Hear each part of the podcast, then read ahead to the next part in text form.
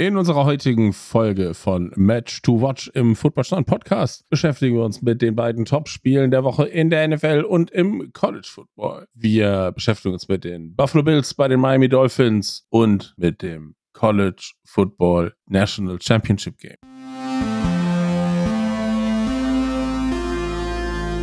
Footballschland. American Football made in Germany.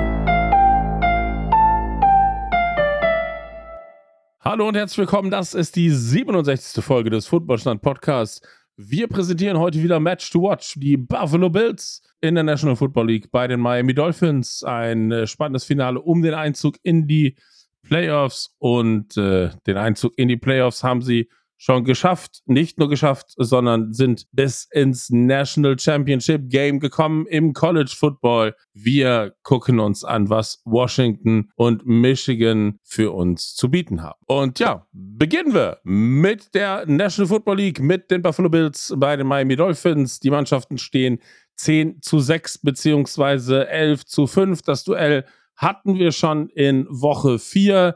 Damals gewannen die Buffalo Bills mit 48 zu 20. Daran sehen wir, das ist das zweite Aufeinandertreffen in dieser Saison. Und dann wissen wir auch, oder der äh, kundige Zuhörer und kundige NFL-Profi sozusagen weiß, dass das ein Division-Duell ist. Miami Buffalo kämpfen noch um Platz 1 in der AFC East. Ähm, die beiden äh, ja, sind 115 Mal bislang aufeinander getroffen. Die Serie insgesamt führen die Dolphins an mit 61 Siegen bei 53 Niederlagen und einem Unentschieden. Das, äh, die Ausgangslage ist äh, ja relativ einfach. Miami ist bereits für die Playoffs qualifiziert. Buffalo kann noch scheitern unter bestimmten äh, Umständen am Ende des Tages. Aber vor allem kann Buffalo mit einem Sieg die AFC East gewinnen und sich damit erstmal ähm, das Heimrecht sichern ähm, im ersten Spiel. Äh, warum? Die stehen dann beide 11 zu 5. Äh, es zählt dann halt eben als nächster äh, Punkt der direkte Vergleich. Und äh, ja, wenn halt Buffalo äh, gewinnt gegen Miami, dann ist das halt eben zum Vorteil äh, der Bills. Ja, und im umgekehrten Sinne ist die Situation relativ, ja, oder ein bisschen komplexer. Ähm, wenn Buffalo verliert, dann sind sie noch nicht automatisch raus aus den Playoffs. Sie können noch in die Wildcard äh, Round sozusagen einziehen. Dafür müssen allerdings entweder die äh, Steelers oder die Jaguars verlieren an diesem Wochenende. Also wenn die beiden gewinnen und ähm, die Bills verlieren, dann sind die Bills raus. Ähm, insofern spannende Voraussetzungen in diesem Spiel. Zu den einzelnen äh, ja, Spielern muss man gar nicht mehr ganz so viel sagen. Äh, insofern hier Topspiel der Woche für uns, weil es hier halt auf jeden Fall für beide Mannschaften noch um eine ganze Menge geht. Das Heimrecht ist äh, natürlich sehr, sehr wichtig. Deswegen äh, werden die Dolphins auch eben Vollgas geben und alles reinlegen in dieses Spiel. Ähm, die Dolphins sind die, äh, das Passing-Team äh, Nummer eins. Das ist auch nach wie vor die Nummer eins, was die ähm, erzielten Punkte sozusagen angeht, mit über 30 Punkten pro Spiel. Ähm, Im Gegensatz dazu, die Bills, ganz interessant, mit 18,6 Punkten sind sie die Nummer 4 in der Liga, was die wenigsten gegen oder die wenigsten zugelassenen Punkte ähm, letzten Endes angeht. Rushing Yards, äh, da sind sie sich so ein bisschen, äh, ja, da tun sie sich nicht ganz so viel, die beiden Teams, und äh, da wird man äh, letzten Endes ein bisschen tagesformabhängig sehen müssen, wie das Ganze passt. Da sehen wir auch bei den beiden äh, Top Running Backs, James Cook, der 1086 Yards bislang, ähm, hat dabei allerdings nur zwei Touchdowns gemacht. Bei Raheem Mostert sieht das ganz, ganz anders aus. Der hat zwar äh, ungefähr genauso viel Yards äh, gelaufen, 1012, hat aber schon 18 Touchdowns in dieser Saison erzielt, ist damit an der Stelle ähm, die Nummer 1 in der Liga. Ähm, ja, gucken wir uns die Receiver an. Stephon Dix, die Nummer 1 äh, äh, bei den Bills. 1096 Yards hat er bislang gemacht, 8 Touchdowns. Dem gegenüber steht der Receiver der Saison mit Tyreek Hill. 1717 Yards hat er auf dem Konto, 12 Touchdowns hat er gemacht. Die 2000 Yards äh, wird er demzufolge wohl nicht mehr kriegen. Da müsste irgendwie ein sensationelles Game rauskommen mit 283 Yards dann. Ähm, das äh, wird wohl ein Traum bleiben, aber Tariq kann da ja in der nächsten Saison nochmal neu angreifen. Und bei den Quarterbacks, ähm, ja, im Quarterback-Rating ist Josh Allen äh, ein bisschen besser als Tua, ähm, aber Tua hat über 500 Yards mehr geworfen, ist, ähm, ja, ich glaube schon der bessere Quarterback in dieser Saison.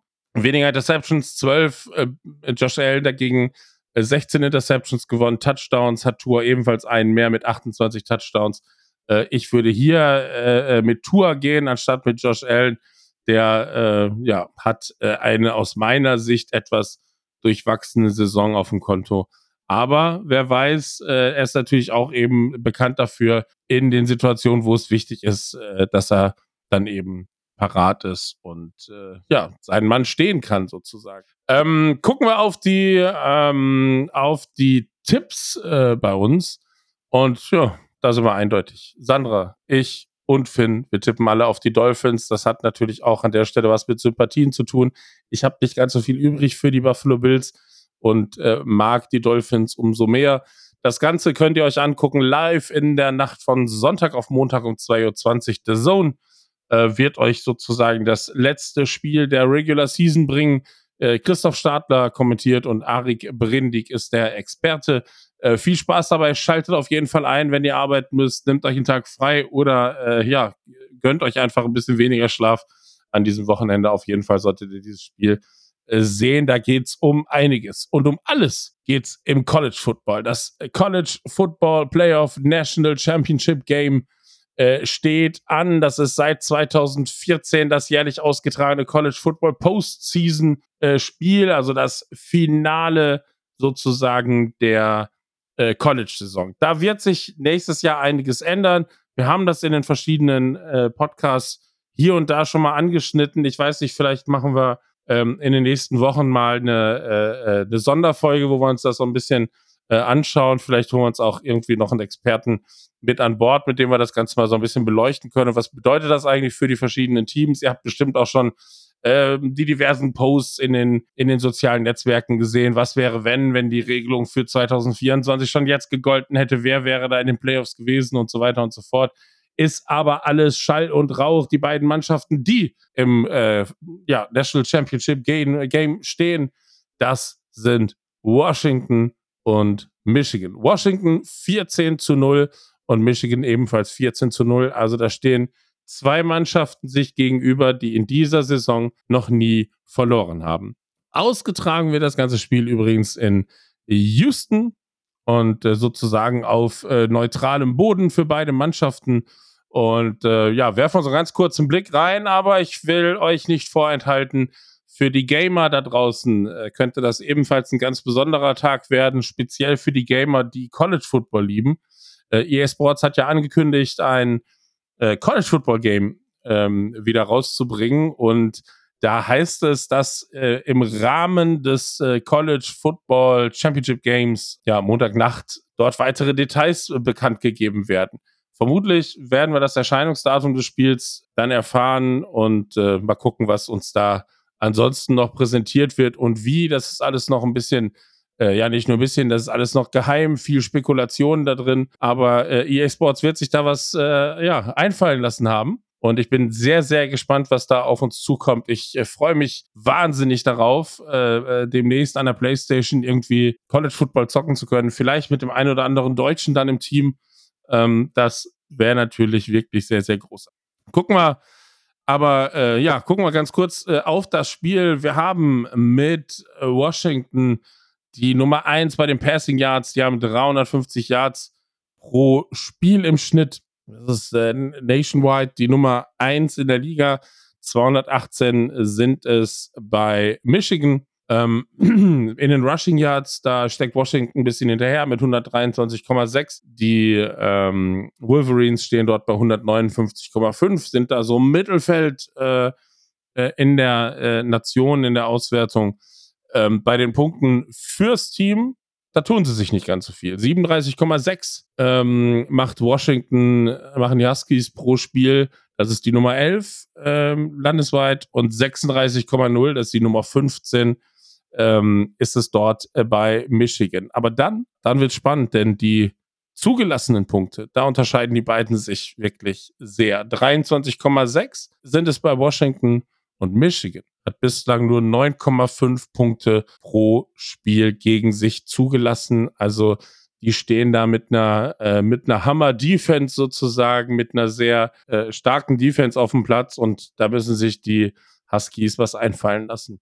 Vor allem Michael Penix Jr., ähm, der hat 4648 Yards in dieser Saison geworfen, ihm gegenüber JJ McCarthy äh, im äh, indirekten Duell 2851 Yards geworfen, 35 Touchdowns für Penix Jr., 22 sind es für McCarthy.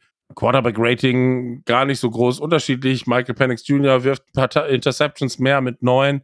Äh, JJ McCarthy dort äh, deutlich genauer, aber eben wesentlich äh, weniger Yards am Ende auf dem Konto. Beide tragen übrigens die Rückennummer 9. Ihr könnt sie aber trotzdem anhand ihres Trikots dann äh, natürlich am Ende unterscheiden.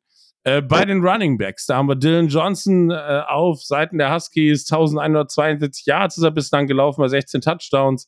Und ähm, ja, der einer der stärksten Running Backs der Liga, vielleicht der stärkste Running Back der Liga, Blake Corum. 1111 Yards hat er mittlerweile auf dem Konto, 25 Touchdowns. Der Matchwinner in der letzten Woche im, ähm, im Halbfinalspiel äh, und äh, der sozusagen den äh, Finaleinzug für die Wolverines äh, perfekt gemacht hat. Und bei den Receiving Yards, da steht der Star im lila Trikot Romy Odunze mit 1553 Yards, die er dieses Jahr gefangen hat.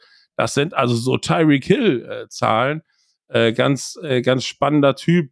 13 Touchdowns hat er bislang gefangen. Ihm gegenüber der Top Receiver bei den Wolverines, das ist Roman Wilson, der hat 735 Yards äh, in dieser Saison gefangen und äh, hat damit dann am Ende des Tages zwölf Receptions, äh, zwölf Touchdowns gefangen. Die Receptions, da wollte ich äh, drauf hinaus, sehen wir jetzt auch deutlich weniger. Der hat 45 gegenüber den 87 von äh, Odunze auf, äh, auf äh, Washingtons Seite.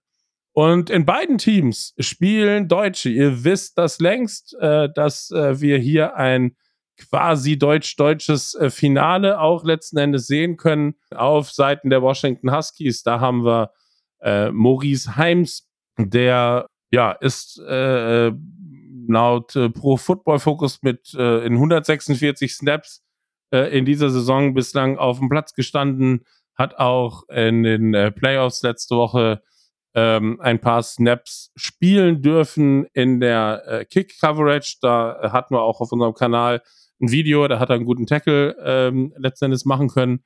Und ähm, Marlin Klein auf Seiten der Michigan Wolverines, der Tight End, der ähm, ja 52 Snaps hat er bislang gesehen, ähm, hat jetzt im Halbfinale nicht gespielt. Äh, hoffen wir, äh, dass er im Finale dann vielleicht wieder seine Einsatzzeiten letzten Endes bekommt. An der Sideline haben wir ihn auf jeden Fall auch gesehen im Trikot. Wir drücken beiden die Daumen. Wenn ihr selber darauf achtet, Maurice Heims trägt die 45 im lila Trikot und äh, Marlin Klein die 17 bei den Michigan Wolverines. Ja, wir sind äh, gespannt, wie Bolle die, wie dieses Spiel ausgeht.